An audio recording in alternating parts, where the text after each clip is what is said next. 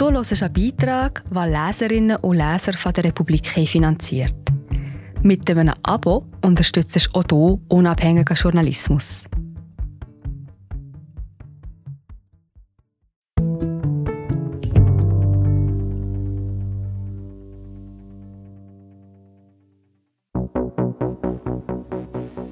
Die sogenannte Parkhausmörderin Caroline H. sitzt seit 20 Jahren im Gefängnis und ist verwahrt, weil sie zwei Morde und weitere Delikte gestand. Doch ein Informant glaubt, einer der Morde wurde ihm angekündigt, aber nicht von Caroline H. Die gefährlichste Frau der Schweiz? Folge 1 von Carlos Hahnemann, gelesen von Patrick Fenitz. Der Verdacht. So geht es fast immer. Einer erzählt einer anderen etwas, die erzählt es dem nächsten und der wieder weiter und so fort. Und irgendwann klingelt das Telefon, ich sage Hallo und der andere Du, ich muss dir etwas erzählen. So war es auch im Herbst 2015, als mich ein Kollege anrief und mich treffen wollte. Er stand schon da, als ich kam. Wir setzten uns ins Café unter der Redaktion. Unter dem Arm hatte er eine aufgeschlagene Zeitung geklemmt, wir bestellten Kaffee. In der NZZ war auf den hinteren Seiten ein Bericht abgedruckt, den man leicht hätte übersehen können. Es ging um die sogenannte Parkhausmörderin. Demnächst würde ihre Verwahrung vor einem Gericht überprüft werden. Schöner Zufall, sagte der Kollege. Er lächelte. Über diesen Fall wollte ich mit dir reden. Die sogenannte Parkhausmörderin Caroline H. ist die bekannteste Gefangene der Schweiz. Sie hat vor rund 20 Jahren zugegeben, 1991 im Parkhaus Urania im Zentrum Zürichs eine 29-jährige Frau erstochen zu haben. Caroline H. war damals gerade 18 Jahre alt. Sechs Jahre später wurde im Januar 1997 im Seepark beim Chinagarten eine 61-jährige Passantin ermordet. Beide Frauen waren zufällige Opfer, getötet ohne erkennbares Motiv. Als Caroline H. 2001 vor Gericht stand, sagte sie, sie verachte Frauen. Ich stach zu, weil ihre Schuhe klapperten, titelte der Blick nach dem Prozess. Caroline H. gilt als gefährlichste Frau der Schweiz. Ein renommierter Gutachter beschrieb sie in einer wissenschaftlichen Studie als untypische Serienmörderin. Ihr Fall sei einzigartig in der Kriminologie, am ehesten vergleichbar mit jenem der US-Amerikanerin Eileen Wuornos, die 1989 und 1990 mehrere Männer tötete und deren Geschichte in Monster verfilmt wurde. Im Dezember 2001 verurteilte das Obergericht Zürich Caroline H. zur Höchststrafe, lebenslänglich mit anschließender Verwahrung zweifacher Mord, mehrfacher Mordversuch und zahlreiche Brandstiftungen, Raub, Einbrüche und Sachbeschädigungen waren ihr zur Last gelegt worden. Der Kollege legte mir im Café einen Text hin. Geschrieben hatte ihn ein Bekannter von ihm. Dieser, so sagte mein Kollege, sei überzeugt, dass im Fall von Caroline H. bis heute nicht die ganze Wahrheit ans Licht gekommen sei. Vor mir lagen vier geheftete A4-Blätter. Auf der ersten Seite stand fett gedruckt eine Frage. Sie würde mich die nächsten vier Jahre nicht loslassen. Caroline H. unschuldig? Fragezeichen. Ich stehe vor einer verschlossenen Tür und klingle. Dahinter wartet der Mann hinter der Frage, die eigentlich eine gewaltige Unterstellung ist. Der Mann um die 60 gilt in diesem Land in seinem Beruf als sehr erfahren und glaubwürdig. Doch sein Name, seine Biografie, sein Beruf, sein Wohnort dürfen nicht genannt werden. In diesem Bericht nenne ich ihn Hugentobler. Ich werde Hugentobler während vier Jahren über ein Dutzend Mal treffen, unzählige Male mit ihm telefonieren, Erkundigungen über ihn einholen und seine Aussagen überprüfen. Aussagen, die er beteuern, bereuen, bekräftigen und wieder bereuen wird. Er zaudere aus demselben Grund, sagt er, aus dem er in diesem Bericht auf keinen Fall erkannt werden dürfe. Ich fürchte um mein Leben. Seit 20 Jahren trage er ein schreckliches Geheimnis mit sich herum, das er nicht länger mehr für sich behalten wolle. Er sei überzeugt, sagt Hugentobler, dass Caroline H. den Mord beim Chinagarten nicht begangen habe. Hugentobler zweifelt an der Echtheit der Geständnisse. So schreibt er es in einem vierseitigen Aufsatz, der mich zu ihm geführt hat. Er glaubt, Caroline H. habe Polizisten, Staatsanwälte, Gerichte und die Öffentlichkeit getäuscht, als sie gestand, 1991 und 1997 zwei Frauen umgebracht und 1998 eine Buchhändlerin lebensgefährlich mit einem Messer verletzt zu haben. Ins Gefängnis war Caroline H. zunächst wegen einer ganz anderen Sache gekommen. Im Frühling 1998 hatte sie sich freiwillig in eine psychiatrische Klinik begeben, weil sie in den Wochen zuvor mehrere Brände in der Stadt Zürich gelegt hatte. Die Polizei verhörte sie in der Psychiatrie. Am Abend nach der Einvernahme verpasste sie einem Sicherheitsbeamten einen Kinnhaken. Die Polizei nahm sie in Haft. Wir sind gerade wieder da. Ich bin Marie José, Wissenschaftsjournalistin bei der Republik. Und ich tue dich hier kurz stören. Mir gefällt bei der Republik, dass sie vertiefen. Es sind mehrheitliche Geschichten, die auf Hintergrund eingehen. Für das Lesen oder Hören, beim Joggen, beim Kochen oder wie man noch einen langen Tag vor dem Computer einfach möchte die Augen zutun. Wir sind werbefrei und nur von unseren Leserinnen und Lesern finanziert. Unter republik.ch slash hallo kannst du auch hier ein Abo lösen. So, und das war es auch schon mit der Störung.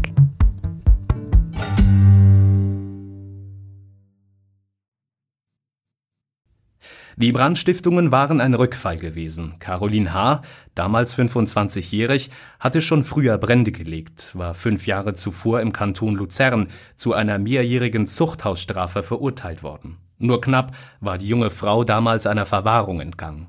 Als die Zürcher Polizei sie im Sommer 1998 in Untersuchungshaft wegen der erneuten Brandstiftungen einvernahm, begann Caroline H. plötzlich von Albträumen zu erzählen. Sie redete von Morden mit Messern in einem Park, in Parkhäusern und Unterführungen. In diesen Träumen war sie die Mörderin. Ich träumte, dass ich im Parkhaus eine Frau erstach, sagte sie laut Urteil der Polizei. Der Polizist, der sie einvernahm, sagte mir, Details ihrer Erzählungen machten mich stutzig. Handelte es sich bloß um Träume oder um Schilderungen der Wirklichkeit? Einmal zum Beispiel sagte sie, sie sei am Morgen nach einem Traum aufgewacht und ihre Kleider waren voller Blut.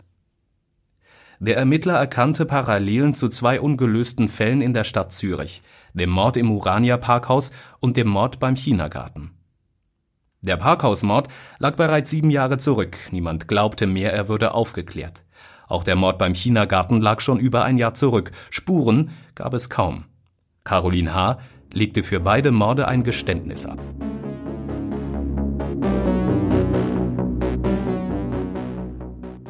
2001 wurde Caroline H. für schuldig befunden. Im Urteil des Obergerichts Zürich steht, die Taten wurden Caroline H. ausschließlich und aufgrund ihrer eigenen Aussagen zugeordnet. Es gab in spurenkundlicher und erkennungsdienstlicher Hinsicht keine Beweise. Zu jener Zeit erschien in der NZZ ein Leserbrief. Darin wies ein Prozessbeobachter auf fehlende DNA-Spuren hin und schloss daraus, es sei eher unwahrscheinlich, dass die Verurteilte die Täterin sei. Der Mörder dürfte noch frei herumlaufen. In seinem vierseitigen Aufsatz schrieb auch Hugentobler, es gebe keinen einzigen objektiven Sachbeweis für die Täterschaft von Caroline H. Und dann in einem etwas umständlich formulierten Satz auf der letzten Seite nicht zuletzt wurde von einem über das Verfahren informierten Anwalt der Hinweis auf einen äußerst gewalttätigen Täter gegeben, der zu dem Zeitpunkt der Tat in der Gegend des Chinagartens auf der Suche nach einem Opfer war.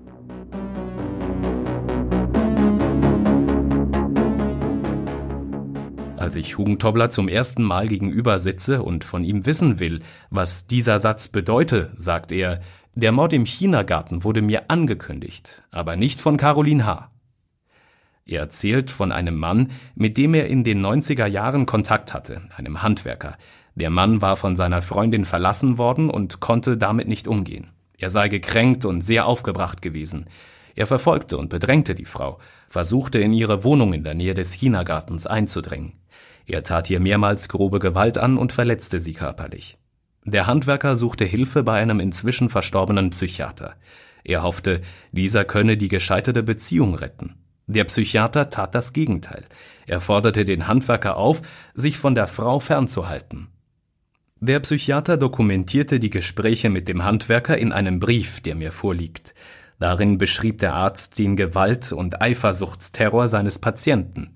Wenn er seine Freundin mit einem anderen Mann in der Stadt treffe, werde er diesen niederstechen. Der Psychiater hielt den Mann für brandgefährlich, für einen Tyrannen. Er verglich seine Persönlichkeit gar mit der eines prominenten Mörders. Das macht den Handwerker rasend. Er drohte nicht nur seiner Freundin, sondern auch dem Psychiater. Er suchte ein offenes Ohr und fand Hugentobler. Ein Treffen mit dem Handwerker raubt Hugentobler bis heute den Schlaf. Es fand Mitte Januar 1997 statt, in den Tagen, als beim Chinagarten eine Frau getötet wurde.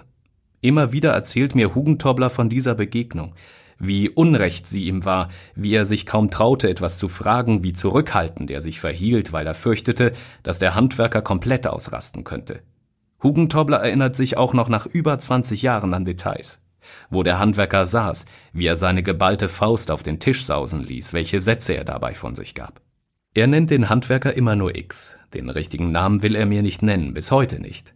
Und er äußert seine Verdächtigungen mit Bedacht. Er sagt, vielleicht ist das, was ich Ihnen erzähle, nur der Einwurf eines Einfältigen. Aber als ich X gegenüber saß, da bekam ich es wirklich mit der Angst zu tun. In den Tagen bevor in einem kleinen Park beim Chinagarten eine 61-jährige Frau mit einem Teppichmesser und einem Schmetterlingsmesser getötet wurde, habe der Handwerker zu Hugentobler gesagt, er könne schon beweisen, dass er ein Mörder sei. Er könne das perfekte Verbrechen begehen. Er werde jemandem mit einem Teppichmesser das Gesicht bis zur Unkenntlichkeit verunstalten. Und er kenne da so ein Perklein, wo er das machen werde. Ich realisierte an jenem Tag, was für eine Bestie mir gegenüber saß, sagte Hugentobler. Seine Sätze haben sich mir eingebrannt. Ich hoffte damals zwar, dass es nur Geschwätz sei, aber ehrlich gesagt, ich ahnte Schlimmes. Ich bekam richtig Angst, dass er sich gegen mich wenden könnte. Ein paar Tage später sah Hugentobler im Fernsehen, dass im Park beim Chinagarten eine Passantin mit zahlreichen Messerstichen getötet worden war. Der Handwerker war eine Zeit lang wie vom Erdboden verschluckt. Als Hugentobler den Handwerker später zufällig auf der Straße traf, habe er, starr vor Angst, sich nicht getraut, den Handwerker auf den Mord anzusprechen. Doch der Mann kam von sich aus darauf. Er fragte mich, ob ich vom Mord beim Chinagarten gehört habe. Er sagte, er habe das Opfer gekannt.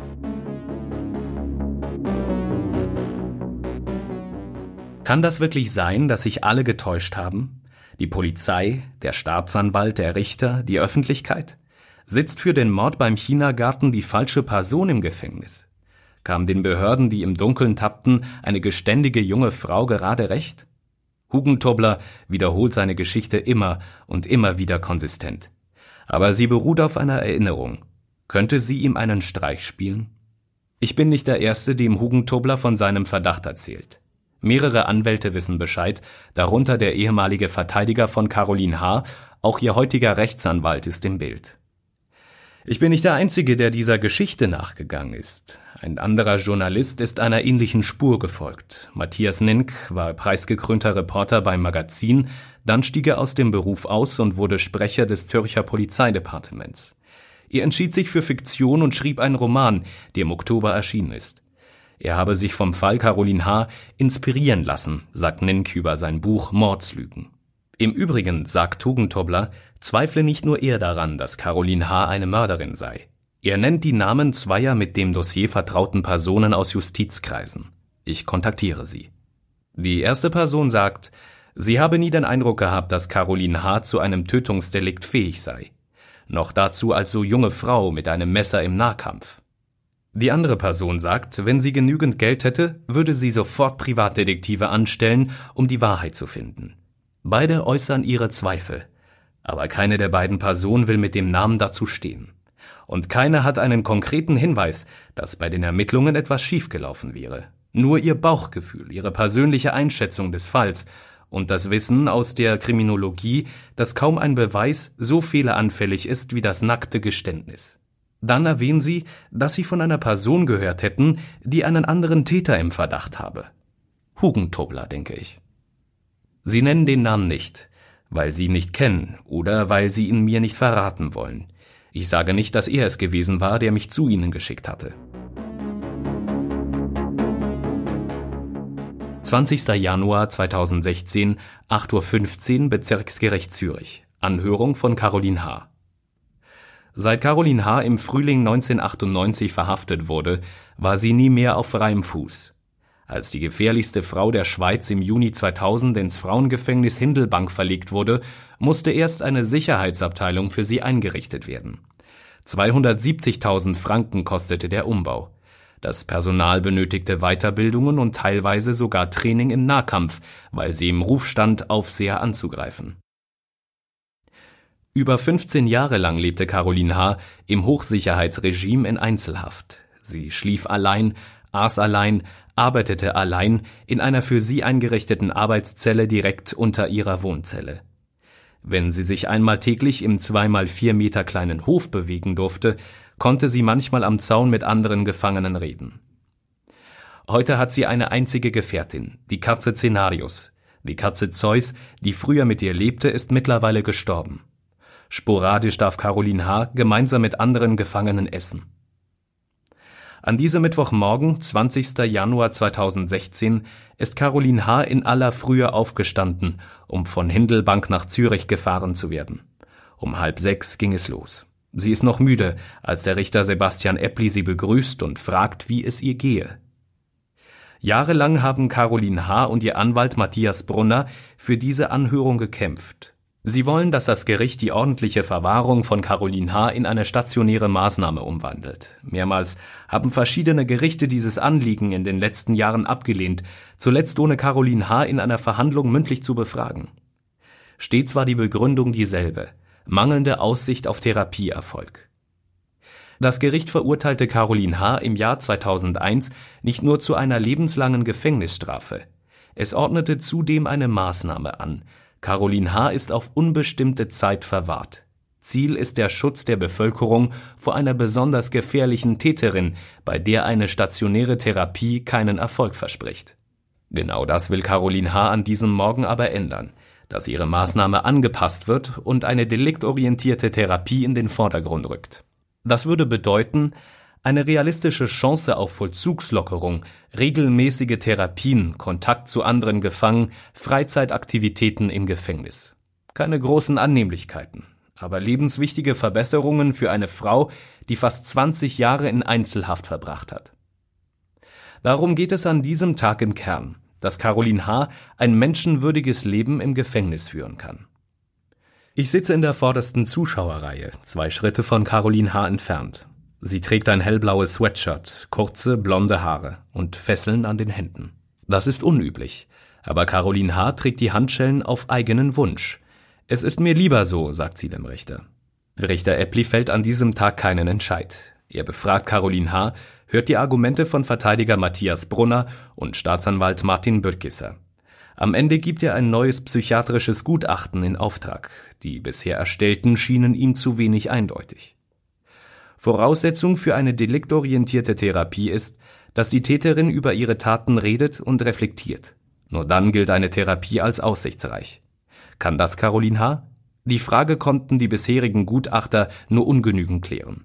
Richter Eppli will es selber wissen.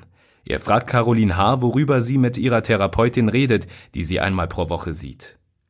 Was halt gerade so ansteht, sagt Caroline H., über soziale Interaktionen, wie ich damit umgehe. Ich habe manchmal Mühe mit anderen Leuten. Sie reden aber auch über Gewaltgedanken?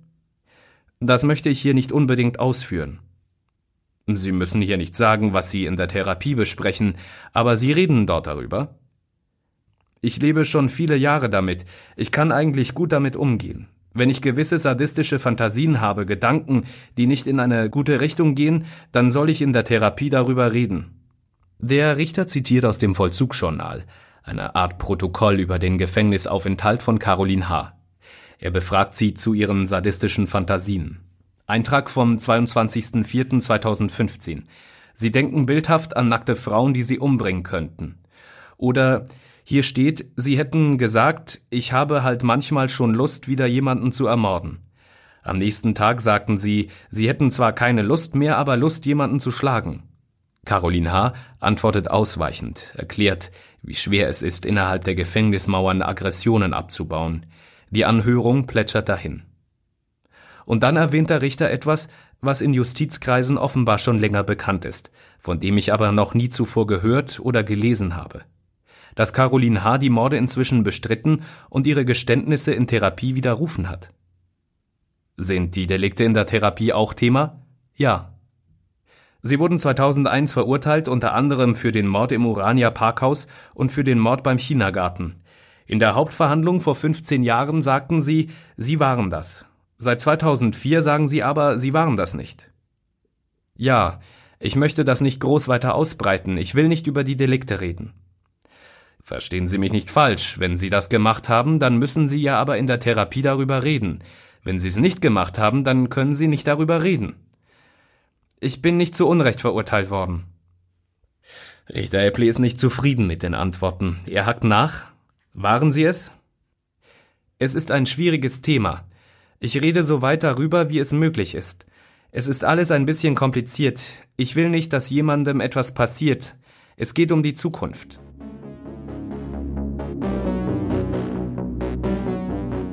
Nach der Verhandlung rufe ich Hugentobler an. Wussten Sie, dass Caroline H. die Geständnisse widerrufen hat? frage ich. Nein, das wusste ich nicht. Ich verstehe das nicht. Sie redet offen über ihre Gewaltfantasien. Sie sagt, sie sei gefährlich. Sie gesteht zwei Morde. Dann bestreitet sie die Taten wieder, offenbar schon seit 2004. Und jetzt, wo der Richter fragt, ob sie es war, sagt sie nichts? Was soll das? Kann Caroline H. nicht über ihre Taten reden, weil sie sie nicht begangen hat?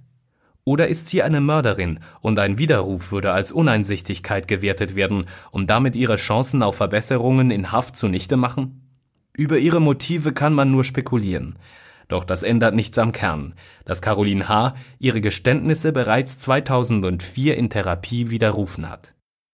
Verstehen Sie eigentlich, was das bedeutet? sagt Tugentobler am Telefon. Die Mordfälle im Urania Parkhausen beim China Garten sind nicht gelöst. Wir haben in Zürich zwei ungeklärte Mordfälle.